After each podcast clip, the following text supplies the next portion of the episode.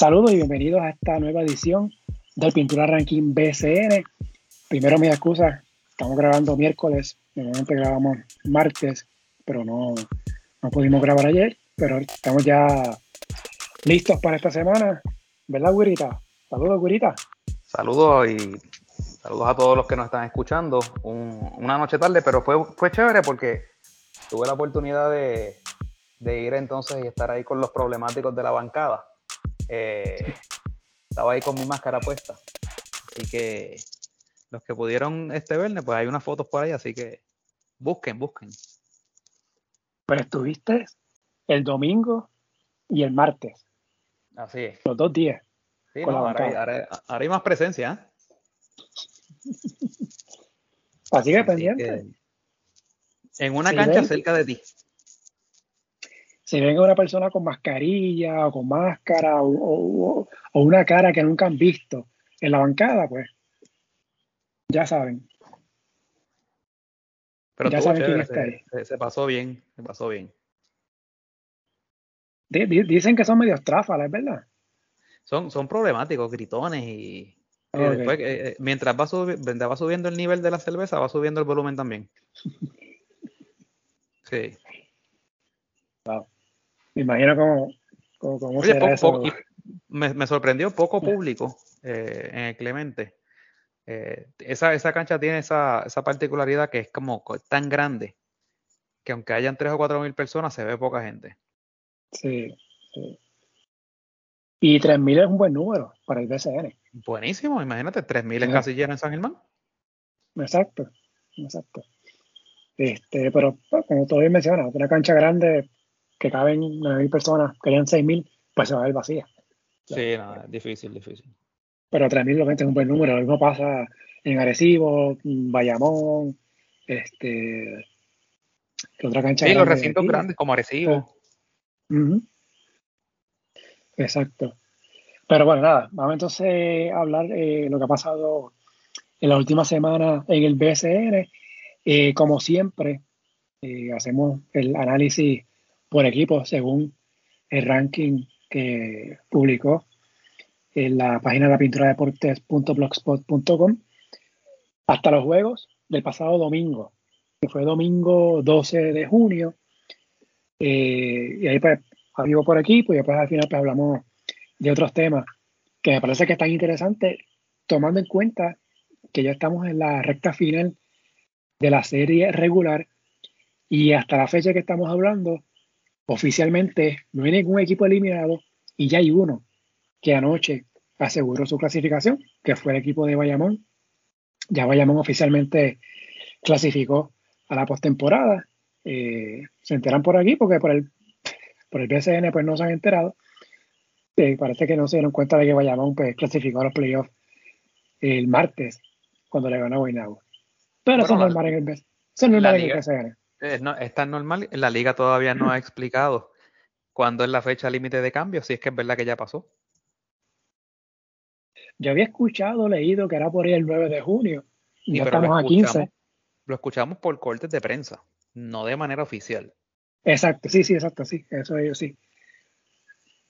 ¿Pero tú has visto algún cambio en días recientes después del 9?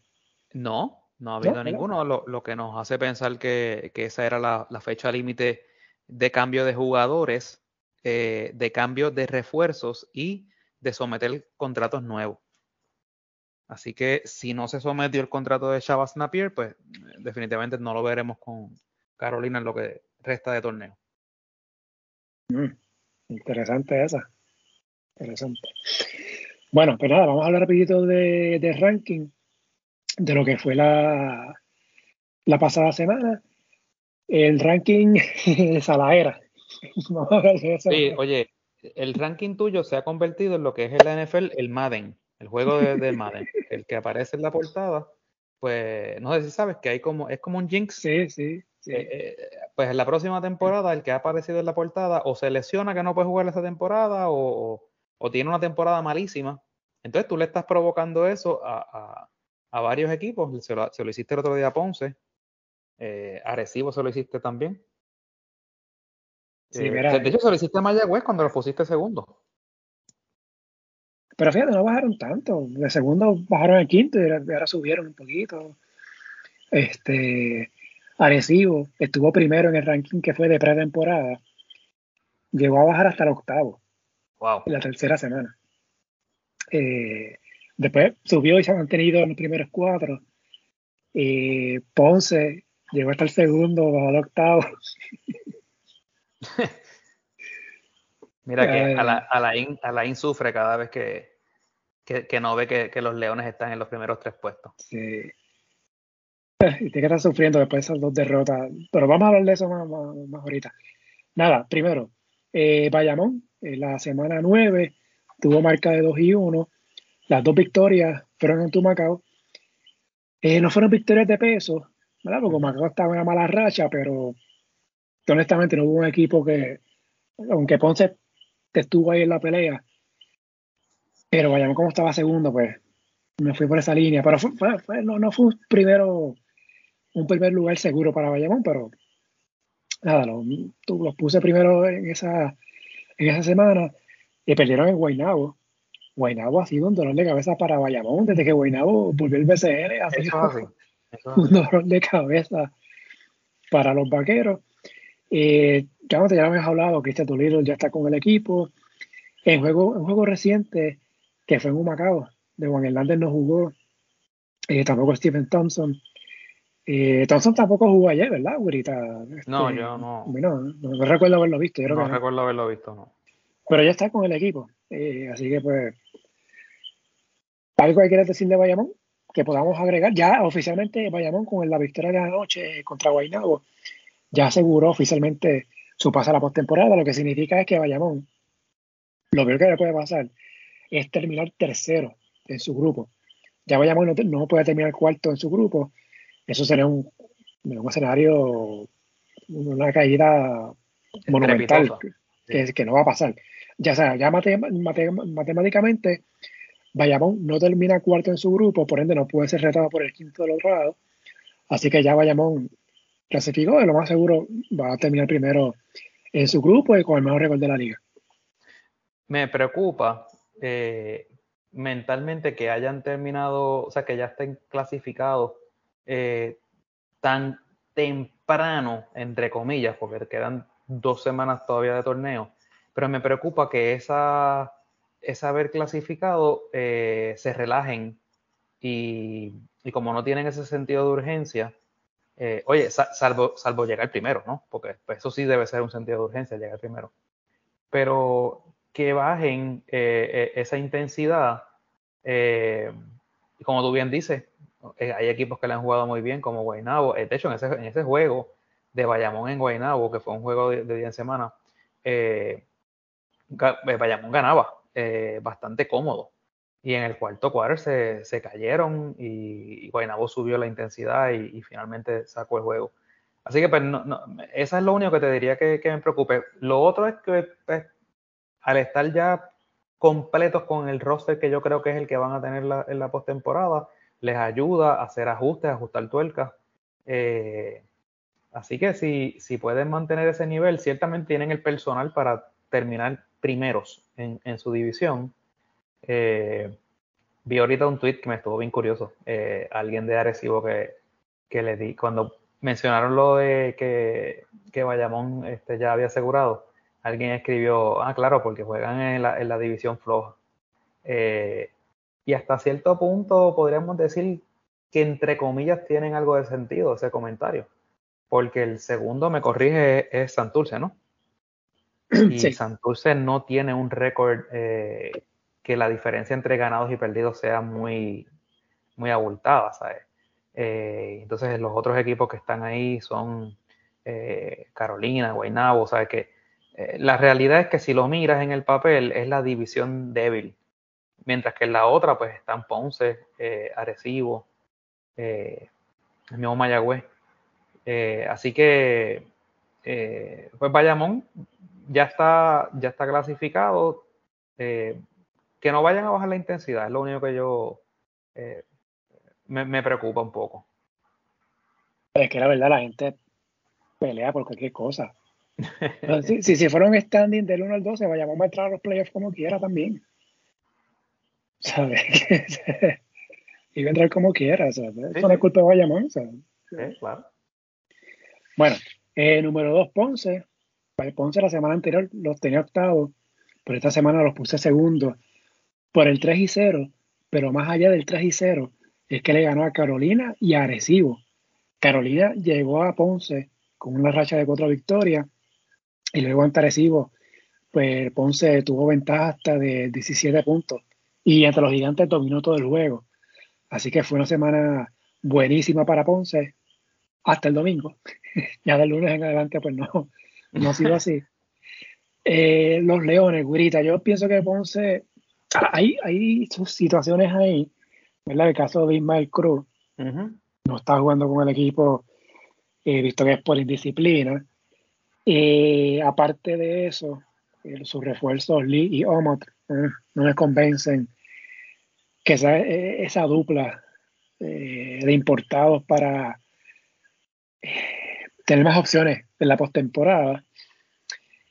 Y Gerald de Jesús, podemos hablar de esto más, adelante o quizá la semana que viene, posibles candidatos de MVP.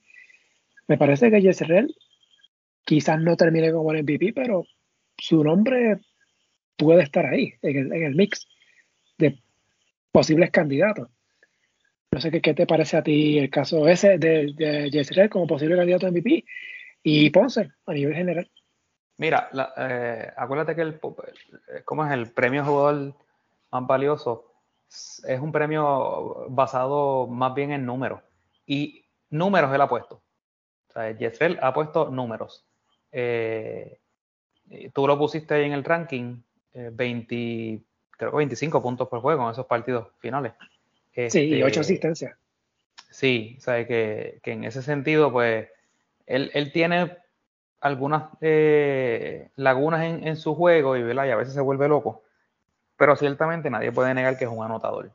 Y, pues a veces se pone la capa y, y, las quiere tirar todas y a veces hace unos lances que son muy responsables, pero pues muchas veces pues los termina anotando. Y pues los está, los está cargando. Eh, en el caso que mencionaba ahorita de refuerzo Lee, eh, por lo menos ayer yo el juego no lo vi, pero estoy viendo el box score y veo que Marvin Jones eh, regresó al equipo. Eh, así que eh, tienen otra vez entonces a, Jones pareado con, con Omot. Y yo escuché hace unas semanas a Carlos Morales en entrevista casualmente con Johnny Flores en Mayagüez. Este, y Carlos Morales este, dijo que que ellos eh, iban a traer de vuelta a Marvin Jones porque a ellos les gustaba, desde el punto de vista del coaching staff, les gustaba lo que Jones eh, trae a la mesa defensivamente. Él no es muy eh, prolífico ofensivamente, por, por, no decir que no anota, pero pues defensivamente y obviamente ellos, de parte técnica ellos conocen mucho más que yo. Pues ellos dicen que, o sea, que les gusta lo, que les da eh, defensivamente. Eh, presencia en la pintura, es un jugador altísimo, eh, desvía tiros y demás. Así que, pues lo, ya, ya, lo incorporaron nuevamente y viendo el box score hizo 15 puntos con, con 7 rebotes. Así que, pues, puso, puso números. Y, y combinado con Omot, que Omot hizo 24 puntos con 6 rebotes y entre ellos metió 4 triples.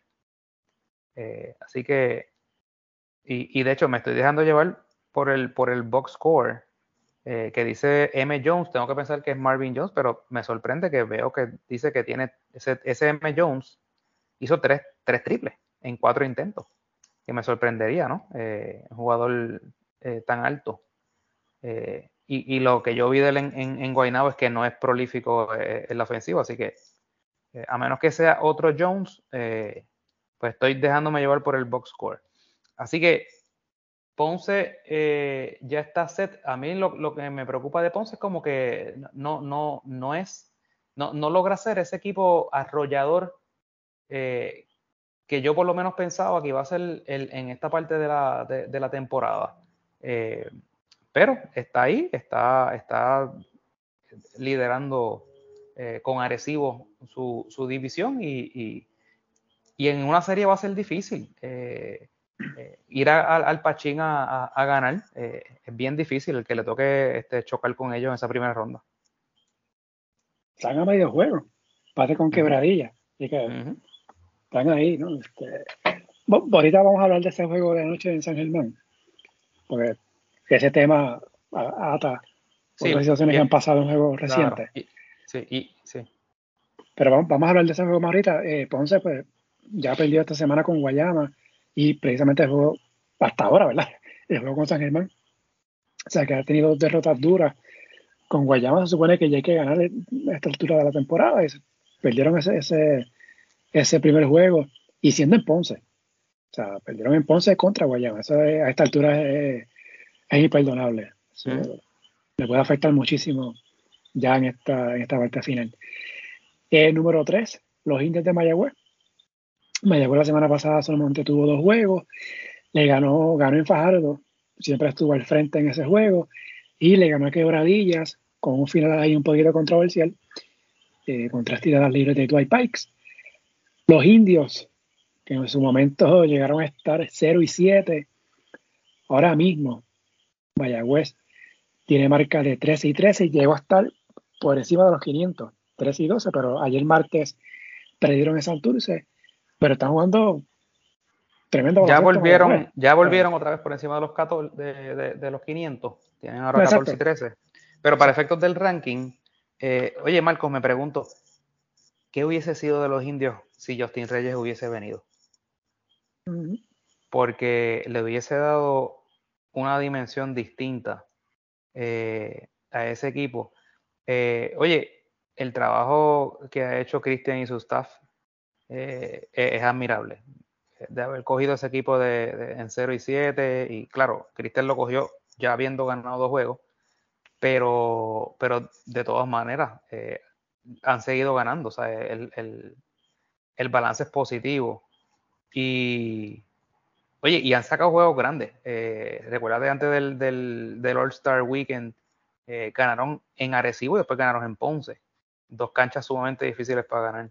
Eh, y han sacado jueguitos, tú sabes. Eh, así que a mí me sorprende porque, por ejemplo, salvo el refuerzo Wesson, eh, pues ellos lo otro, lo, otro que tienen en el área de la pintura es, es Jordan, Jordan Cintrón, que debe ser sin duda alguna el, novato del año. Eh, y, pues... Para, para, para, para, para, para, para, ¿No? ¿Y Tremor Water? ¿Qué pasa con Water? Bueno, está ahí, pero ¿tú crees que tiene mejores números que...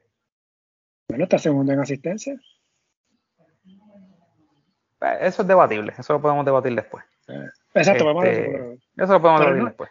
Oye, no, no, es que Sintron sea eh, candidato, sin duda es candidato, pero un, pero que sea una línea, no estoy 100% con, seguro en eso. Oye, pero lo podemos debatir después, pero chécate esto.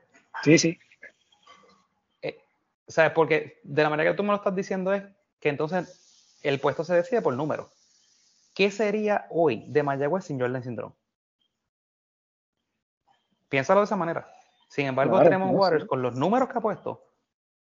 Sí, Quebradillas ha dado, eh, Quebradillas Carolina ha dado indicios de, volver, pero ya están otra vez, eh, tú sabes, con, los números que ha puesto. Eh, y el mismo Condit debe estar también en la, conversación. Pero lo que te quiero decir es, ¿qué hubiese pasado con Mayagüez sin, sin Jordan Cintrón? O sea, a, a, eso es lo que yo lo llevo. Este, pero nada, eso lo podemos debatir eh, acuérdate que esa semana de que termina eh, el, torneo, parece que se va a extender mucho más allá del 27, así que vamos a tener tiempo de hablar de eso. Sí, exacto. Eh, pero en el caso de, los indios, este, pues Bikes los está cargando, se está poniendo, se está ganando los chavos, vamos a poner de esa manera. Eh, Jair Ruiz está teniendo una, temporada este, bestial también. pero honestamente yo no los veo como que tengan eh, la artillería suficiente para llegar a una semifinal. Eh, eso soy yo acá. Eh, han, tenido una buena temporada en ese sentido, ¿sabes? Como que la, viraron después de ese 0 y 7, pero poder avanzar a una semifinal lo, veo un poco complicado. Bueno, si llegan cuarto en el grupo, difícilmente lleguen a semifinal porque se cruzarían con Bayamón. Correcto. Correcto. Pero si dan el palo y suben al tercero, ¿no? Quebradilla, eh, Santurce, Mayagüez Santurce, quién sabe. Por eso, pero es que tendría que escogotarse Quebradilla. O Ponce. O Ponce. Y cuando uno mira la, tabla, la columna de derrotas, eh, Ponce tiene 11 derrotas, Mayagüez tiene 13. Y ahora mismo Mayagüez ganó hoy, estamos grabando miércoles, así que están a dos, a dos juegos de, de Ponce. Así que, quién sabe. a Mayagüez le, a Mayagüez le toman, a Mayagüez le esperan juegos duros, especialmente el de este sábado, un juego durísimo. Ese juego es clave.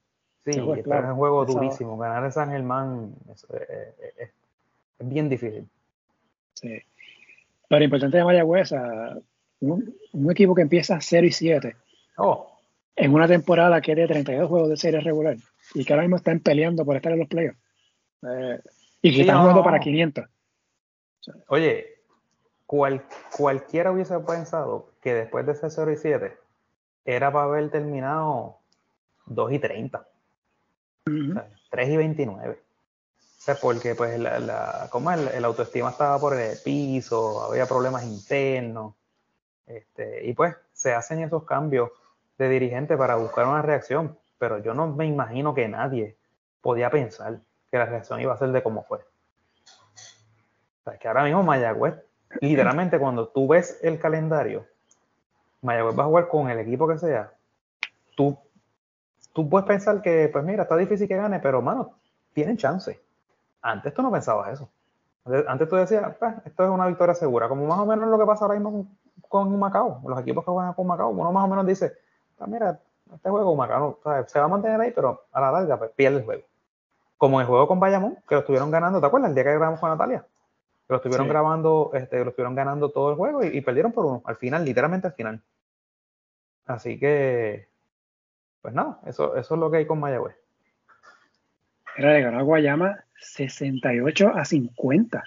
Y el juego estuvo Sí, y, sí, porque fue al final.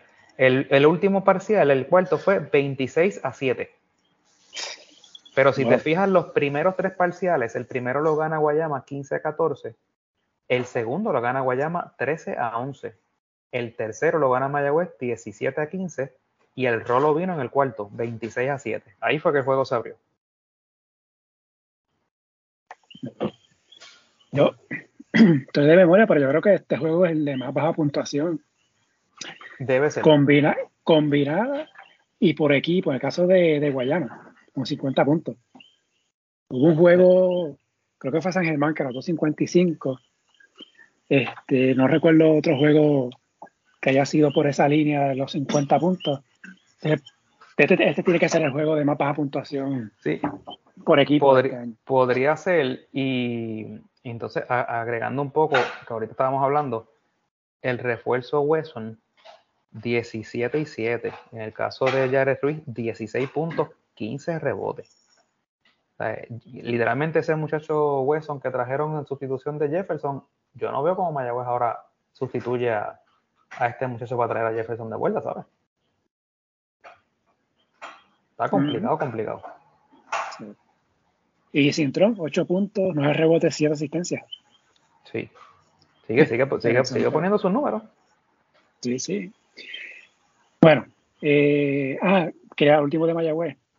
Creo que con esto, si Mayagüez finalmente clasifica, yo creo que pone dura la pelea o la lucha por el dirigente del año entre Cristian Dalmau y Laria Ayuso para mí. Mano, yo, yo, yo lo veo un poquito más inclinado a donde Larry por la sencilla razón de que lo ha hecho toda la temporada. Sí. Y agrego, agrego que le dio cancha a oh, Tienes razón. Y mira, la temporada que, ha tenido. Y, Wheeler está en la conversación por el más valioso. Sí. ¿Con cuántos años, Marcos? ¿Con cuántos? Para que te oigan ayer la federación, ¿con cuántos años? Eh, 20, yo creo que no cumplió hasta los 21, 20 años. Un niño.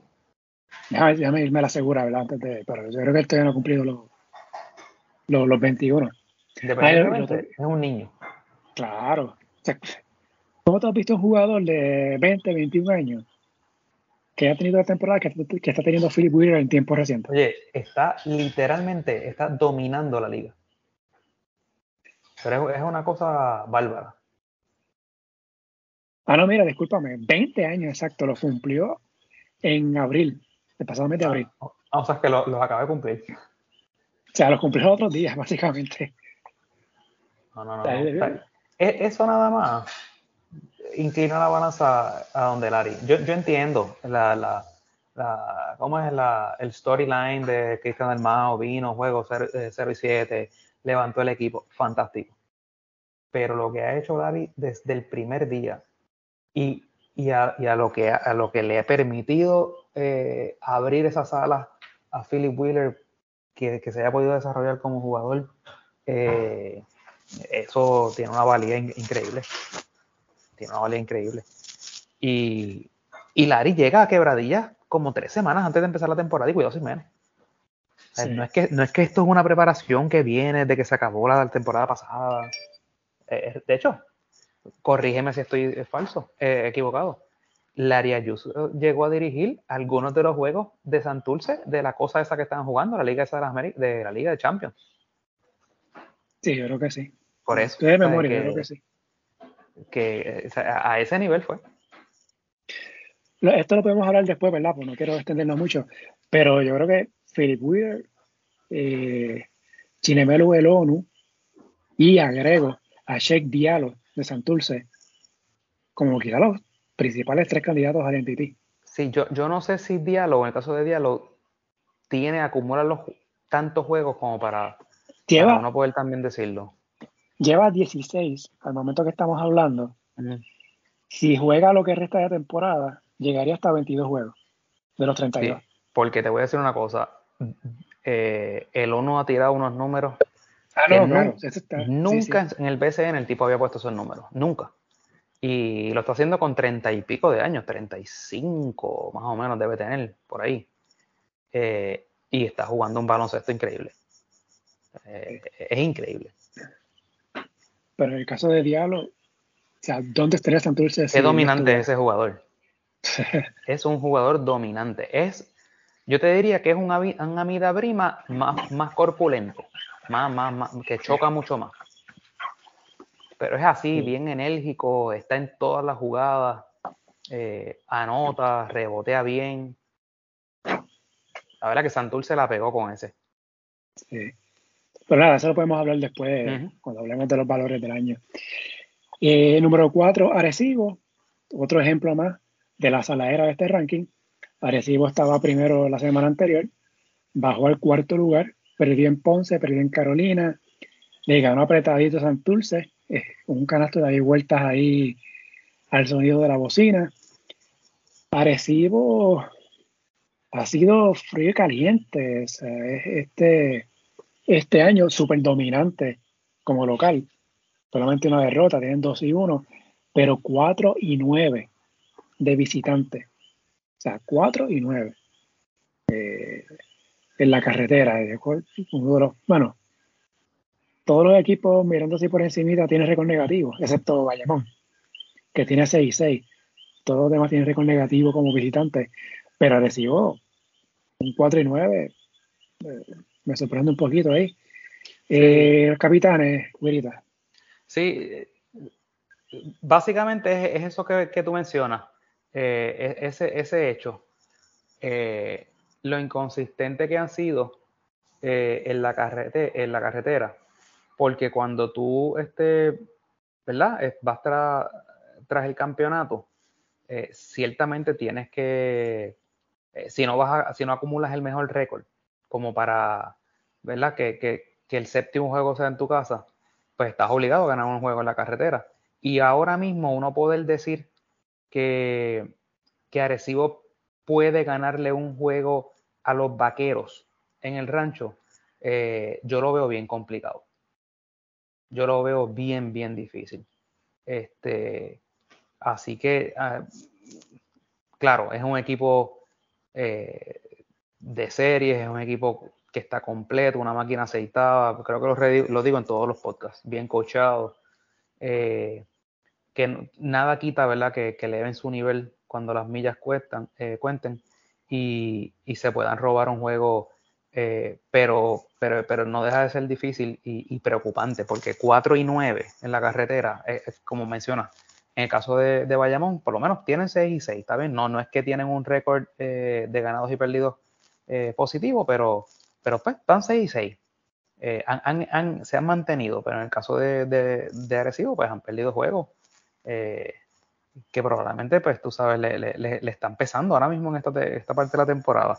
Eh, pero de nuevo, lo que es Arecibo, lo que es Bayamón, son equipos que uno espera que mínimo estén en las, en las series semifinales.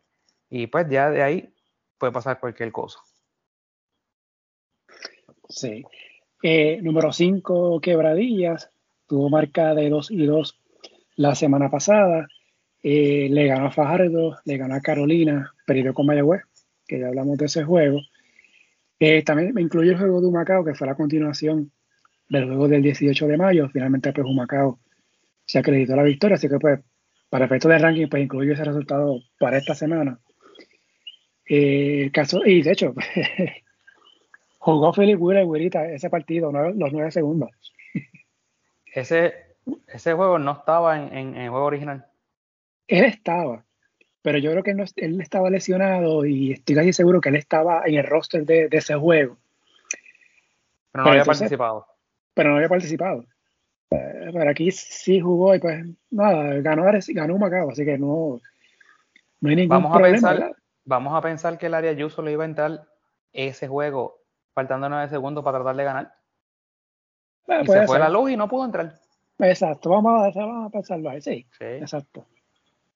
Y, y, otro más, este, ah, Colón también. Que no jugó ni un segundo el 18 de mayo, pero ah, en este juego sí estuvo los, los nueve segundos. ay, ay, Bueno, Gurita, los piratas. Eh, bueno, hablamos ya de Philip Wheeler, ¿verdad? Como candidato a MVP. Eh, no sé si quieres hablar de Thomas Robinson o dejamos para. Sí, lo tocamos ahorita porque nos vamos a extender un poquito ahí. Ok. Pero no sé si quieres decir, algo de los piratas de la semana que tuvieron. Se han mantenido, se han mantenido, este, hay que contar con ellos. O sea, yo pensaba al principio que, que, esto iba a ser algo que las aguas iban a llegar a su nivel y, ellos iban a, caer, pero eh, yo obviamente tienen a Gary Brown. Eh, no sé si viste el, juego con Mayagüez. Eh, Gary Brown literalmente los trajo y los puso por, eh, por encima finalmente es la jugada controversial que hablaremos ahorita, pero, pero Gary Brown literalmente hizo eh, esos puntos a la, hora de la verdad, ¿verdad? Se puso la capa y le, salió. Eh, así que pues hay que contar con ellos. Eh, no, no creo que venga este Piñero, me corrige, me pareció leer algo que aparentemente no va a venir. Así que pues no, yo creo que ya el equipo que tienen, con eso es que se van. Sí, escribe en sus redes como que está ya descansando su primera off-season en qué sé yo cuánto tiempo. Ok. Así que, pues, bueno, a menos que lo convenzan, pero quizá eh, no esté, eh, pudiéramos tener una idea si él juega con Puerto Rico en la ventana que viene ahora. Bueno, está convocado. Está, convocado, pero si viaja y está con la selección, quién sabe si cambia de opinión. Y siga con quebradilla. Quién sabe, no, no sé. Estoy aquí especulando. Digo, y, y también, pregunta que te hago, tenía contrato multianual. Eh, no, es con aquí Recuerda que él le aplica la regla esta de. Oh, sí, cierto. No, no ha pasado los años, correcto, sí. Él, lo, que, lo que tiene es media, media temporada, 0.5. Sí, sí, sí, Así que para él ser la gente libre y jugando en el exterior van a pasar años. No, y, si le siguen aplicando, este, sí, no sí. sabe. Exacto. Okay. Eh, quebradilla el viernes juega en Santurce. Así que eso es bien importante para los dos equipos. Hablando de Santurce, número 6 en el ranking, tuvo 2 y 1 la pasada semana, estaba noveno la semana anterior, así que subieron tres posiciones. Victorias importantes ante Guaynabo, al que le ganó el último parcial 31 a 20. Importante, importante, también la victoria ante San Germán en ese juego Sheikh Diallo, 21 rebotes. De hecho, Diallo es el, único jugador que ha tenido dos juegos de 20 más rebotes esta temporada. Tuvo 19 ante Arecibo. O sea, se quedó a uno de tener un back-to-back de 20 más rebotes en esta temporada Diablo. Los cangrejeros, güerita, ya están segundos en su grupo. obviamente están peleando ahí, ¿no? Con, con Fajardo. No creo que Guaynabo los alcance. No. pero terminar segundo y ahora mismo pudieran cruzar con Ponce. Anyway, la van a tener difícil como quiera. Como quiera. Pero este equipo de Santurce eh, está llegando hasta donde peligroso, se esperaba o, todavía falta. No, no, no es que están llegando desesperados, bueno, obviamente lo que nos vendieron es verdad, eh, un equipo casi NBA, pero eh, ciertamente es un equipo que le tienen que, que, tener respeto en las series. Acuérdate que tienen jugadores de mucha experiencia, empezando por José Juan, el Filiberto, tienen ahora Guillermo Díaz, que todavía no, no, no, se ha destapado, pero sabemos que en, cualquier momento te anota 20 o 22 puntos. Eh, y esos dos refuerzos son buenos, especialmente el diálogo. Eh, la Visier no es malo. Eh, tienen a Jean Clavel, Sosa, Gilberto Clavel, cuando esté, porque va para el 3 para 3 y, va a estar fuera un tiempo. O sea, es, e, es, un equipo que honestamente no se pueden dormir con ellos no, no sé, yo, yo, yo como que tengan cuidado, eh, si le toca cruzar con Ponce, Ponce no se confíen, que fue lo que le pasó la temporada pasada a Ponce con Guaynabo, que se confiaron. Eh, eh, así que yo creo que, que Santurce, Santurce puede sorprender. Santurce puede sorprender. Sí, y un cruce con Ponce, de acuerdo. Puede, Santurce puede Sí, señor. Llevarse una serie, a menos que Ponce traiga unos refuerzos de impacto, pero. Que, ahora mismo no los tienen. Ahora mismo que estamos hablando, Ponce no tiene unos refuerzos que machen con los de, con los de Santurce. Y con un José Juan Barea en una serie eh, postemporada que se ponga la capa pensando que estos son los últimos cartuchos que va a tirar literalmente, cualquier cosa puede pasar. Bueno, número 7, eh, Fajardo, unidos la pasada semana, le gana Carolina perdió con Mayagüez y perdió con Carolina. Eh, quizás ah, hubo un juego que fue el de, el de Quebradillas, que hubo varios jugadores que estuvieron fuera de ese juego, Alex Abreu, Arnaldo Tori, Van Gandía, Teres Jones, Chris Brady, eh, Chris Brady, no estuvieron en ese juego, Teres Jones. No, no explicaron por qué, ¿verdad? Eh, no, yo no estuve claro por qué fue la ausencia. Porque son demasiados jugadores. Ajá. honestamente, no, no, no sé, no quiero especular, mm. ¿verdad? Pero no sé qué pasó ahí. El refuerzo nuevo, Archie Goodwin, eh, fue clave en el juego ante Carolina con 19 puntos. Arnaldo Toro, 13 puntos, 14 rebotes y Toro en sus últimos cuatro juegos antes del juego, este, no, estoy, contando el juego ante Macao, que fue el, el, lunes. Toro estaba promediando en esos cuatro juegos 10.3 puntos y 11.3 rebotes. Y dos doble doble. Y M. Andújar también fantástico. No sé por qué no, no está en la convocatoria de la ventana, pero ese es otro tema. Eh, Fajardo, Gurita. Fíjate, Fajardo, al principio de temporada, como que nosotros esperábamos más de ellos, ¿no? Eh, y, como que no, no han tenido una temporada que uno pueda decir, sí, mira, Fajardo a lo último se va a reponer y, y va a entrar o lo que sea. Así que el cambio de Guillermo Díaz para mí fue como casi una, un, como casi decir, tirar la toalla. Eh, yo como que yo, eh, ni ellos mismos piensan que van a poder hacer mucho. Este, pero por otra parte, es esperanzador eh, lo que estás mencionando, que le han dado realmente la oportunidad a Arnaldo Toro. y, y eso son noticias positivísimas para, para Puerto Rico. ese, ese desempeño de, ese muchacho. Se está convirtiendo en una máquina de rebote. Y, tenemos unos jugadores jóvenes eh, que están jugando en la liga, entiéndase el Condit, entiéndase Wheeler, entiéndase Hernando Toro y entiéndase Jordan Cintrón, eh, jugadores altos que son los son el futuro de la selección. Así que me alegra que, por lo menos Alan esté abriéndole ¿verdad? el espacio a, Arnaldo Toro. Eh, yo, yo, no sé, yo no, yo no, no siento que, que Fajardo eh, sea una amenaza real para ningún, para ningún equipo de los de, los, de la postemporada. ¿Cómo, ¿Cómo tú lo ves?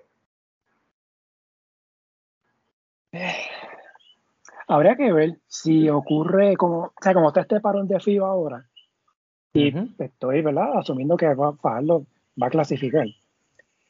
Eh, ¿Quién sabe? Si hagan cambios y llegue Rigoberto, llegue Víctor Ruth, si ellos llegan, me parece que cambia el equipo por completo. Y también pues habría que ver cuál será el cruce, ¿verdad? Si es Ponce, si es Quebradilla. De hecho, eh, ¿no? ahora que mencionas Víctor Ruth, nunca quedó claro. Sí, porque se, se, rumoraba, se decía que en algún momento iba a llegar. Y nunca llegó. Y yo creo que ese ha sido el, el, el, el, ¿cómo es?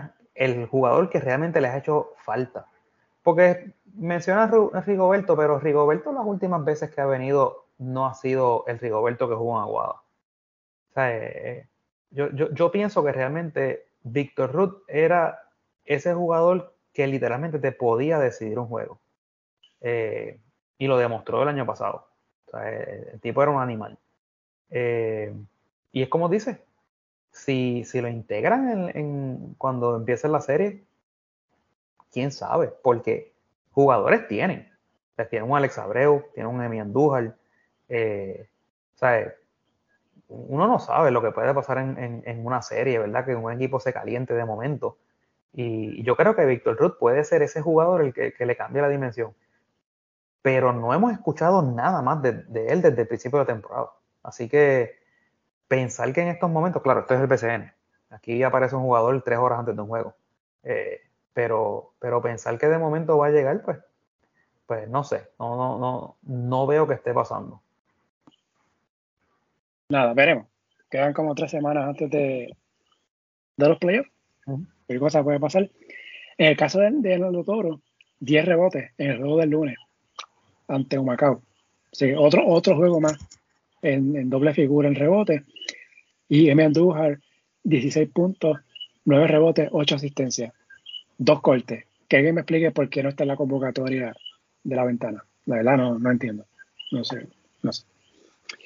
Eh, número 8, Carolina, otro equipo que sale. Lo había puesto tercero la semana anterior. Esta última semana 1 y 3.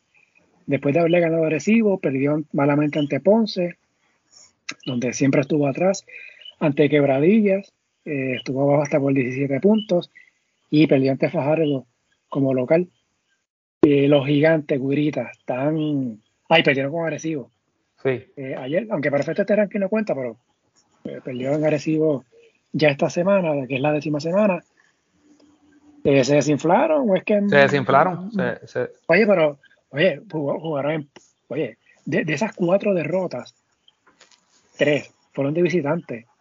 Y las tres, Arecibo, Quebradillas y Ponce. Claro. Y, y, tú lo escribes en el ranking. Los próximos juegos que, que, vienen tienen Arecibo, Bayamón y Bayamón. Los dos con Bayamón, los próximos dos juegos. Sí. El, el, el, ¿cómo te digo? El, el, el, ¿cómo es? el calendario está duro para ellos. Está durísimo. Eh, y es un equipo relativamente joven, eh, el, el, núcleo. Eh, y pues es, es, difícil. Y máxima, como tú lo escribes en el ranking, dos de los partidos se lo pierde Sheldon Mack, que es un anotador, lo necesitan. Ah, Muy difícil competir sin él. Eh, a mí no hace lo suyo, pero no es un anotador. Condit no es un anotador. Eh, Waters le gusta tirar mucho, pero pues o sea, no tiene esa consistencia. Sheldon Mack tiene que estar ahí para ellos tener un chance. Y no sé si te has fijado, Alex Franklin no ha hecho nada en Carolina. Pero nada. los juegos de él han sido bien pobres. Eh, que en ese sentido, pues, eh, no se ha podido hacer justicia tampoco. Y, y es una lástima, ¿verdad? Porque eh, gracias a él es que se da eh, la, el, movimiento este de los jugadores. y, y, decimos él porque por lo que pasó con él esta temporada, o sea, no, no, es por él, no es que se está haciendo eso por él. Pero pues no, no se han podido, ¿verdad? Este, no, ha podido demostrar nada. así que pues es una lástima porque es un equipo que cuando yo los vi que, que, que jugaron en Guaynabo, eh, veo que tiene mucho potencial, pero pues, como tú me mencionaste, yo te pregunté a ti, yo dije, ¿por qué te, te pregunté por qué tú entiendes que eh, un equipo que tiene tantos jugadores de promesa pierde tanto? Pues mira, que, que son muy jóvenes, no, no, no, han jugado mucho tiempo juntos y, y, se nota ahora. Ahora es que lo estamos viendo. Mm. Ese, mira el calendario ya de la semana de arriba, que sería, sería la, undécima semana, la, la última de la temporada.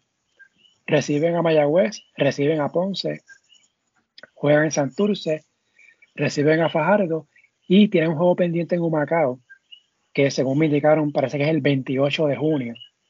Eh, así que ya está, está, apretado ese calendario. Está duro, está duro, está duro. De que de hecho, en la liga no hay juego que sea fácil para ningún equipo. Sí, eso sí. Eso sí, sí. Todas las noches hemos, vemos sorpresas. Eh, eh, el que nosotros pensábamos que le iba a hacer el rolo viene y pierde, y tú sabes. Así que en ese sentido, pues, eh, que eso es lo que ha estado bueno eh, de, de, de, esta temporada. Eh, número 9, San Germán. Los Atléticos perdieron en Guayama, perdieron en Santurce y le ganaron a Guaynabo, eh, rescatando lo, que fue la, la pasada semana. Eh, siguen jugando en Holly Jefferson. Eh, no sabemos cuándo vuelve. Will Daniels está haciendo lo que puede. ¿no? San Germán eh, no, lo, no, no, lo no, lo en consideración para efectos de ranking, pero ya que sale hoy, el día que estamos grabando, se anunció la selección 3x3 que va al Mundial, que es la semana que viene, y de los cuatro jugadores, tres son de San Germán y tres son de la rotación, o sea, Kenneth Fernández, Pelago Hernández y Josué Lazo, que va a ser San Germán la semana que viene, y está en pelea ahora mismo con, con. Oye, le, le, le, estás quitando tres jugadores que tienen muchos minutos de esa rotación. Eh, se le va a hacer bien complicado a Eddie. Eh, y, y, y, claro, en, en esta, en, en, esta, esto es un evento oficial FIBA. Eh, no hay no hay manera, ¿verdad? San Germán no puede oponerse, no puede, porque fueron reclamados. Eh, pero qué difícil, ¿no? Me estaba curioso y lo comenté ahorita, que no está Ángel Matías en esa, en esa convocatoria. Sí. Que, que, que, básicamente era uno de los, de los pilares de, lo, de los últimos torneos eh, 3x3, ¿verdad? Que, que, iba, que iba Gilberto, iba Matías y, si mal no recuerdo, Jade era el otro, ¿no? Eh, Ajá. Eh, o sea que básicamente ese es el, el starting tree y, y no, no, vi a Matías. Eh, y me está curioso. Y oye, y cuando digo curioso, me está sospechoso realmente. No curioso, me está sospechoso que no esté, eh, que no esté Gilberto, eh, perdóname, eh, Matías, porque, pues, yo no estoy diciendo que Pelacoco no sea bueno o que debieron haber dejado Erazo fuera, no estoy diciendo eso. Es que me parece que Alex, ese muchacho Matías, Ángel Matías, es buenísimo en esa disciplina del 3x3, igual que Gilberto Clavel. Y entonces, sí, como, como que, que, ir a, esa, ese, a ese torneo sin uno de esos tres, eh, es como que ir un poquito cojo. No sé, no sé cómo tú lo ves. Sí, y, me, y, y, me preocupan las motivaciones que, por, por, las que lo dejaron fuera. Eso es lo que me preocupa. Cuando uno piensa en el 3x3, eh, el Big Three, vamos a decirlo así, uh -huh. es, es Pelacoco, Gilberto y Matías. Uh -huh. Eh, yo hubiese esperado que los tres, pues, porque los tres están jugando, están, o sea, están saludables. Sí. Eh, no sé, honestamente, no sé qué pasó ahí con, con Matías. Pero me, me, sorprende. pero me preocupa. Me preocupa. Porque, pues, eh, por ahí hay gente ya diciendo que pues no querían perjudicar a Santurce quitándole dos jugadores, especialmente ahora que Ángel Matías está jugando tan bien. Porque la verdad es que los últimos juegos ha jugado buenísimo con Santurce. Pero yo digo, ok, entonces la alternativa es entonces quitarle tres jugadores a San Germán, que está peleando literalmente la clasificación. O sea, sí. Oye, no, no sé, no sé, me, me, me, me, está bien interesante y me gustaría que, que si, si alguien ¿verdad? lo pudiera explicar. Eh, no sé, ¿verdad? Alguien que está a cargo de, la, de, de, esa selección o qué. Pero está bien, bien, bien, bien interesante saber por qué dejaron fuera a Matías. Sí, así nada. Así que el juego con Mayagüez del sábado reviste de una, más, una mayor importancia todavía más para San Germán. ese juego ante Mayagüez. Si San Germán gana ese juego, le gana la serie particular 3 a 1. O sea que en caso de empate, pues San Germán estaría por encima de Mayagüez. Eh, se supone que hay un juego de desempate si terminan con el mismo récord. Bueno, se supone, ah. se supone. pero dice que se supone, ¿No, es así? ¿No se supone que así es? Eh, no sé, parece que hay duda con eso, eh, referente a eso. Si hay empate por el cuarto lugar, yo siempre he entendido, ¿verdad? Que. Pero, pregunta, pero pregunta que hago. Cuando el torneo fue a comenzar, la liga no, no estableció eso. O sea, eso no, es, no está escrito en blanco y negro. No, bueno, se supone que está escrito en, en blanco y negro, ¿verdad? Como tú dices, porque son las reglas de torneo. Este, pero lo único que hizo público la liga fue de que el quinto de un grupo puede retar al cuarto del otro si tiene mejor récord. Por eso, eh, fíjate que eso es lo que voy. Sí, eso sí lo sí explicaron lo del, lo del play eso sí lo explicaron. Pero entonces no explican un posible escenario que es bien posible que pase, que es que dos equipos terminen con idénticos récords. En el cuarto lugar. ¿Cómo lo vamos a dividir? O sea, ¿cómo, cómo vamos a decidir el que pasa la postemporada y el que se queda fuera? O, o, o, oye, que, puede, que se puede dar un escenario bien interesante. Que el que quede quinto podría retar al cuarto de la otra división. entonces, ¿cómo vamos a decidir el que va a retar? También. ¿Qué que se supone? Vamos a tomar, por ejemplo, ¿no? si fuera San Germán y Mayagüez, que terminan empate, mismo récord, qué sé yo, 16-16, por decir algo así. Se supone que jueguen entre sí para determinar quién termina cuarto y quién es el quinto.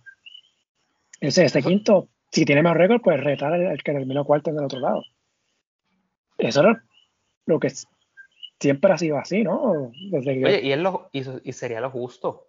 Claro. Que se decida en la cancha. Claro. Porque sería totalmente injusto de que ah, terminaron empate para hacer entre ellos. Entonces, en la cosa es que, el que termina quinto tiene que ir a un juego de vida o muerte. O sea, no es como tan fácil ahí este de, ah, terminas quinto, pues tienes break de clasificar. No, es un juego ahí que tienes que ir. Bueno, lo que pasa es que estamos, lo, que pasa es que estamos, estamos pensando en el juego de play porque la otra división es tan y tan floja que el cuarto tiene peor récord, pero si tuviera mejor récord que el que quede quinto, no habría play-in, queda fuera. También, también. Entonces quedaría fuera por algo que pasó en la temporada regular, que probablemente son circunstancias distintas a las que hay en esta última etapa, porque en muchos de esos juegos, pues, pues a lo mejor jugaron unos refuerzos que ya no están, ese tipo de cosas. Eh, digo que puede que haya habido algún juego que el, equipo que perdió no tenía jugadores porque estaban por COVID, cosas así. Son, tú me vas a decir a mí que tú vas a decidir el equipo que pasa y se queda afuera a base de algo que pasó hace semanas.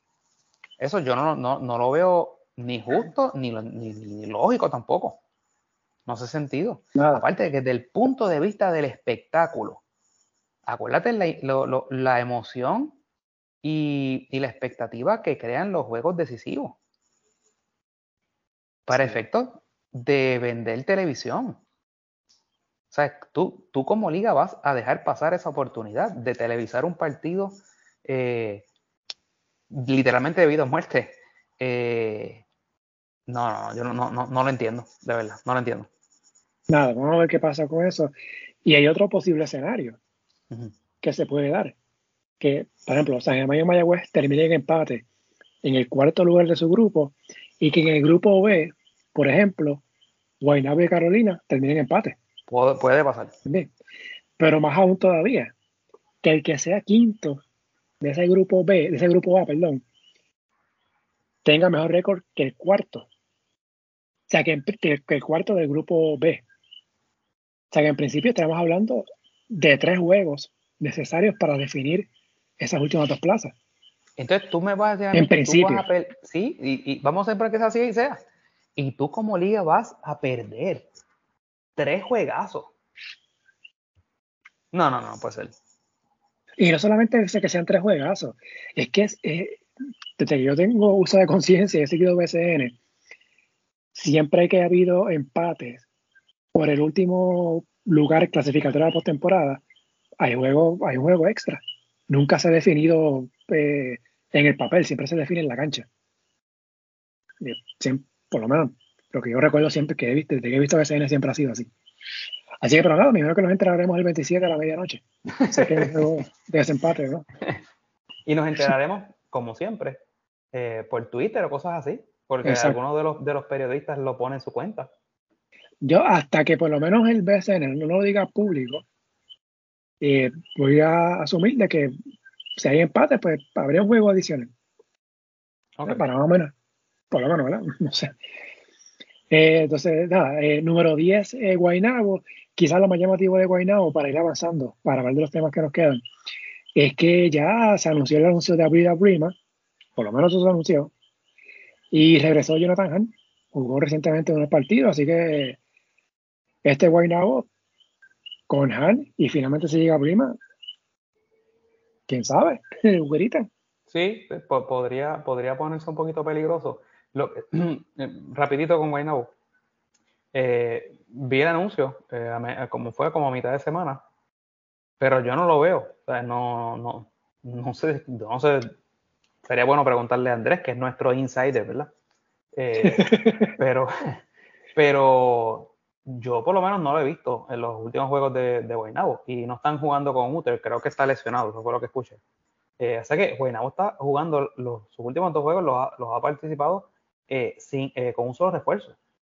Y en esta liga eh, es una ventaja muy. O sea, estás dando mucha ventaja al otro equipo, jugando con un solo refuerzo. Estás jugando con Ben Moore solamente. Estás explotando a Renaldo Bogman, tú sabes. Eh, no, no, tienen presencia en la pintura. Imagínate que están a veces usando a Melsan Basab en la 5 eh, en, ocasiones. O sea, necesitan, ya, ya, lo anunciaron, pero ¿cuándo llega? Porque lo necesitan con urgencia. Sí, y que veremos cuando cuando vuelve.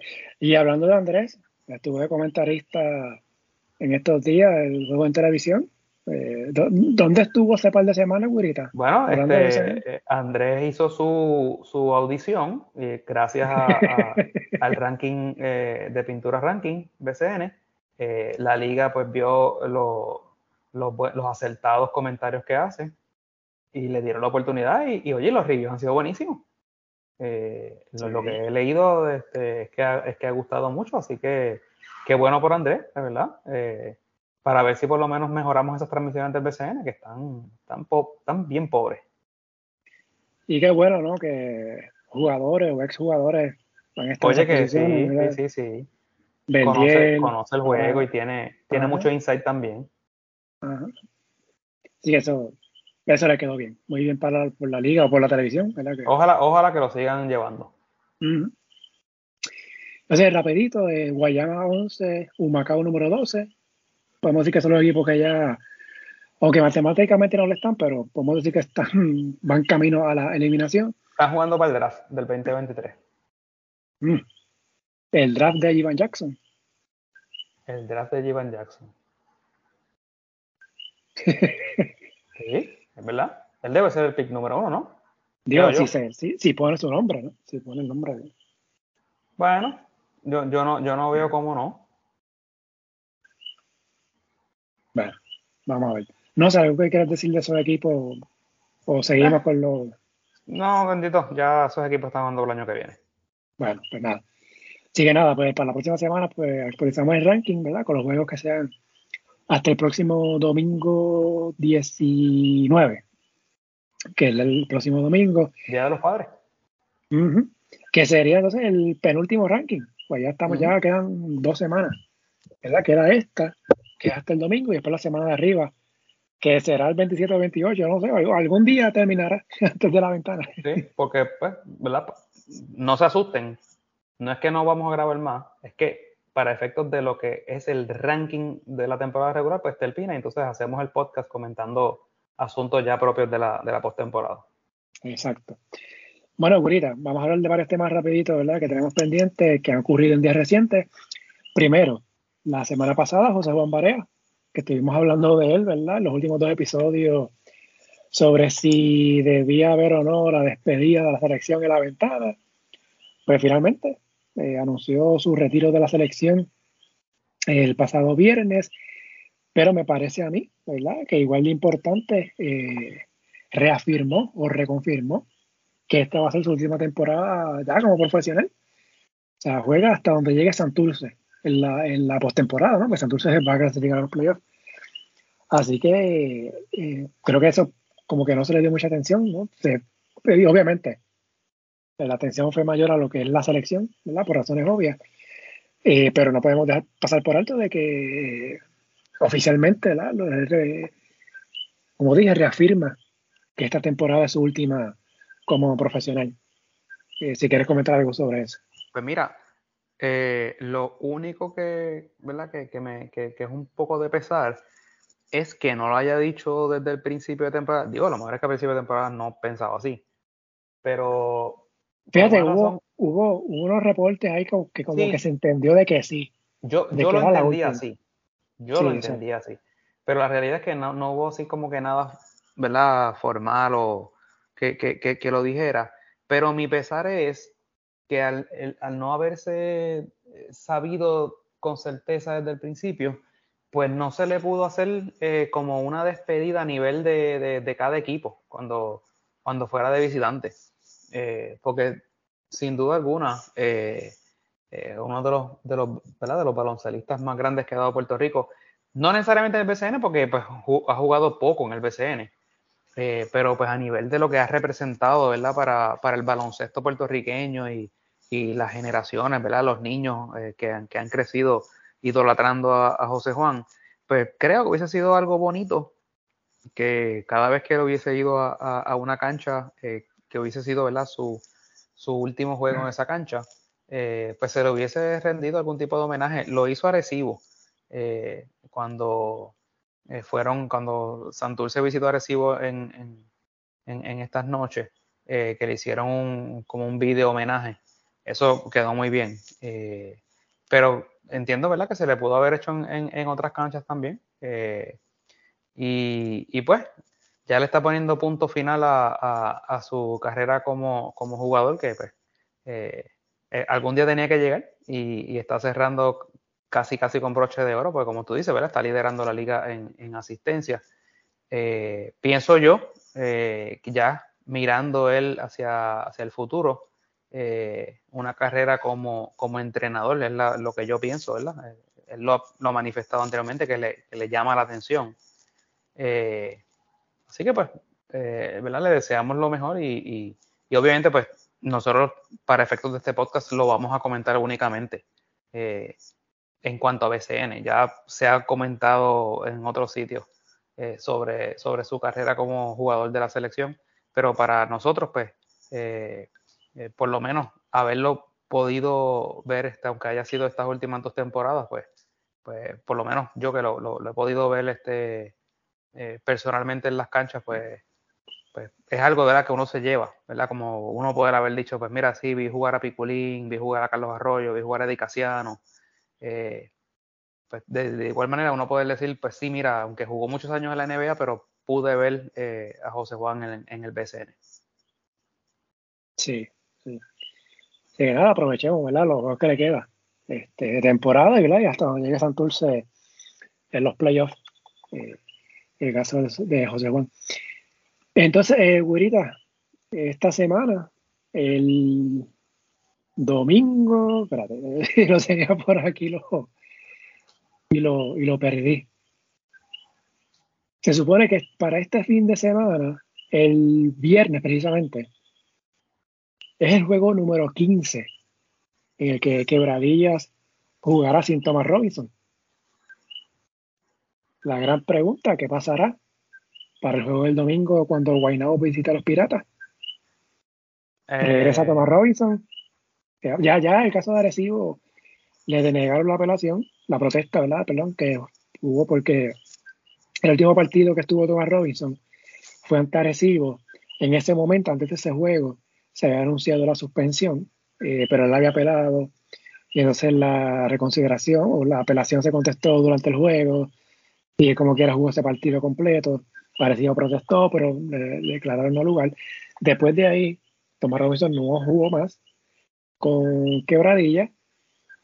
Eh, sabemos revoluque con la liga y este castigo, si sí o si no, si activo, si, si no activo. Nada, la cosa es que el viernes es el juego número 15 de quebradillas sin Thomas Robinson. Vamos a ver qué pasa el domingo ante Guaynabo. Fíjate que parte de la premisa, como la, como la estás diciendo, es, es la premisa correcta.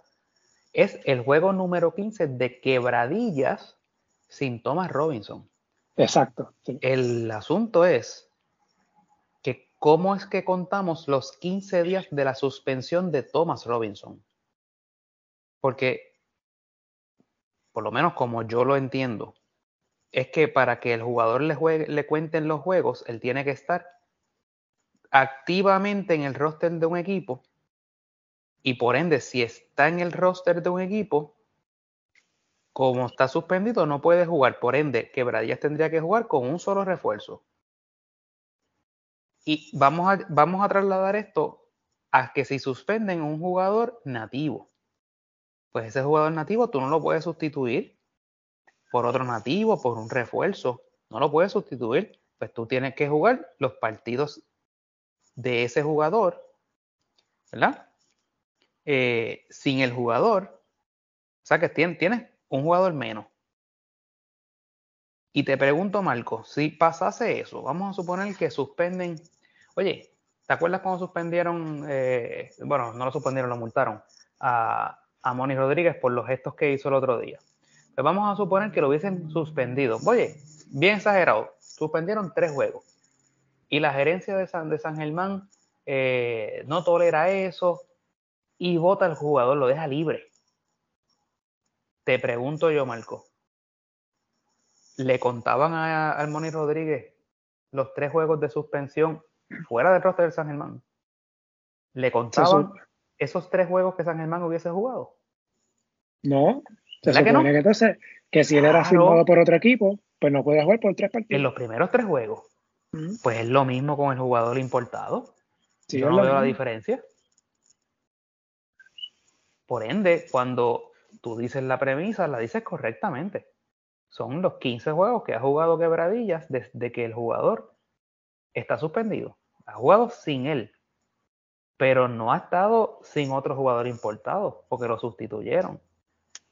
Así que yo no entiendo cómo el próximo juego después del viernes Quebradillas lo puede activar porque él no ha cumplido juegos de suspensión en un roster activo él sí ha sido penalizado en el sentido de que él no ha podido participar.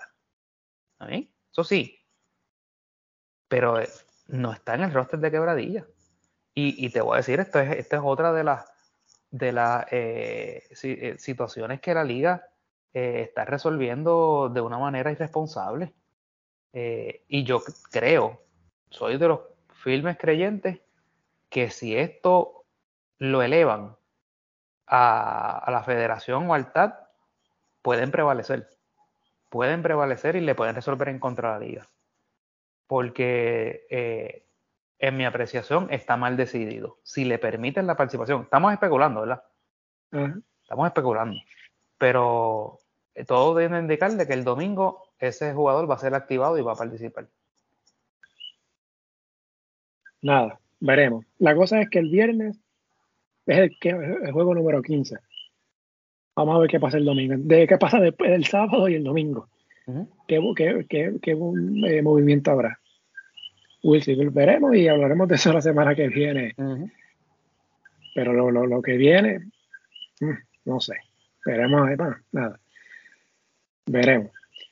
Eh, entonces, Gurita, nada, otras cosas que, que han pasado. Este, hablamos un poquito ¿no? de las repeticiones en la semana pasada y este asunto de cuando hay replay, cuando se revisa, cuando sí, cuando no.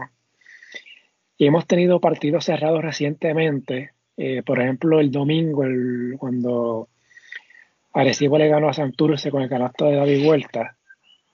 Eh, un tiro que fue válido. Eh, cuando no mira bien la repetición, el canasto fue válido. Eh, pero me llamó la atención que metió el canasto y el árbitro rápido dijo que sí, valió, pum, y los árbitros se fueron cuando hacen como 20 repeticiones durante el juego, pero las jugadas más importantes no las revisan para irnos a la segura de que sí, valió.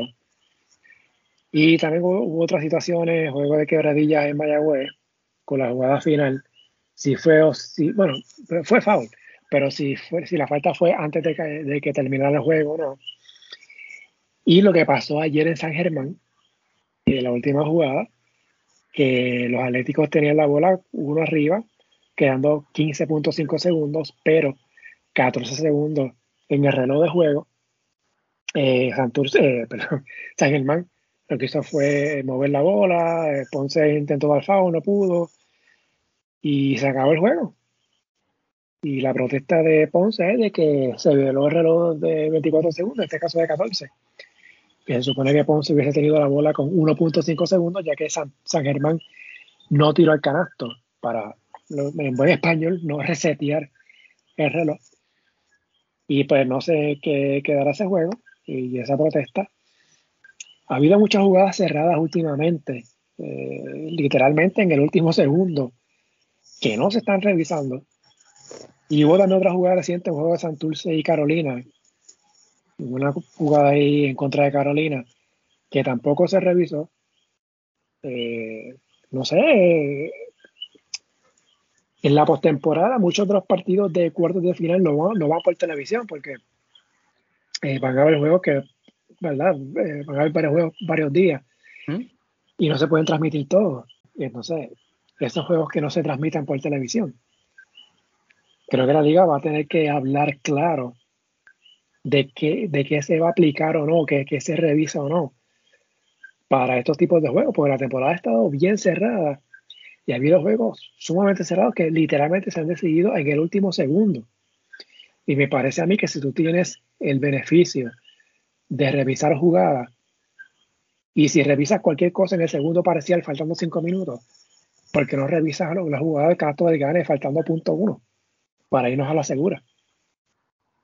Eh, me parece que esto es algo que la liga tiene que trabajar seriamente en lo que queda de temporada y cuando vengan los playoffs, en los juegos, especialmente los juegos que no se han televisado. Sí, y, entiendo lo que dices de revisar las jugadas y estoy de acuerdo contigo. Eh, oye, si tenemos la tecnología, tenemos, tenemos, que usarla, ¿verdad? Porque tenemos que tratar de, de que se tomen las decisiones correctas. Pero el caso de Ponce en San Germán, eh, oye, eso no, no, tiene nombre, porque ahí no hay replay que valga. Ahí no, ahí no, hacía falta el replay. Ahí es que se supone, y la regla es clara, si sacaron del lado cerca de, de, de, la de su canasto, son 14 segundos, quedaban 15.5. Yo he visto ese replay ya un par de veces. Ningún jugador de San Germán hizo un intento al canasto sea, lo que dicen ahí que Jader hizo un intento no fue un intento, él le pasó la bola a otro jugador. Y eso es violación de los 14 segundos. Ese reloj debió haber parado en el 1.5. Yo no estoy diciendo con esto que Ponce iba a anotar un canasto eh, en, en 1.5. Las probabilidades eran bien pocas. Pero Guainabo le hizo un canasto con menos tiempo que eso a ellos el año pasado, que los eliminó. O sea, no es imposible. No es imposible. Pero lo justo es que los juegos se celebren hasta que el reloj diga cero. Y ahí dejaron correr el reloj completo. Los árbitros no estuvieron pendientes de esa situación. Porque si se hubiesen, se hubiesen percatado, hubiesen eh, sonado el silbato y hubiesen dicho, no, no, no, no, aquí falta tiempo. Aquí falta 1.5. Eh, así que sálgase todo el mundo a la cancha, pues se tiró todo el mundo a la cancha, sácase todo el mundo aquí, aquí falta 1.5. Y más aún, y eso es algo que en verdad ahorita me lo explicaste tú como detalle, ¿verdad? Que tienes más conocimiento de esta parte. La mesa es responsable de eso también. Porque hay, hay timekeeper en la mesa que tiene que sonar esa chicharra cuando, cuando, ¿verdad? Cuando, y estar pendiente y decirle al árbitro, no, no, no, no, falta 1.5. Eh, así que para mí eso es inaceptable. Eh, yo entiendo que Ponce tiene un muy buen reclamo.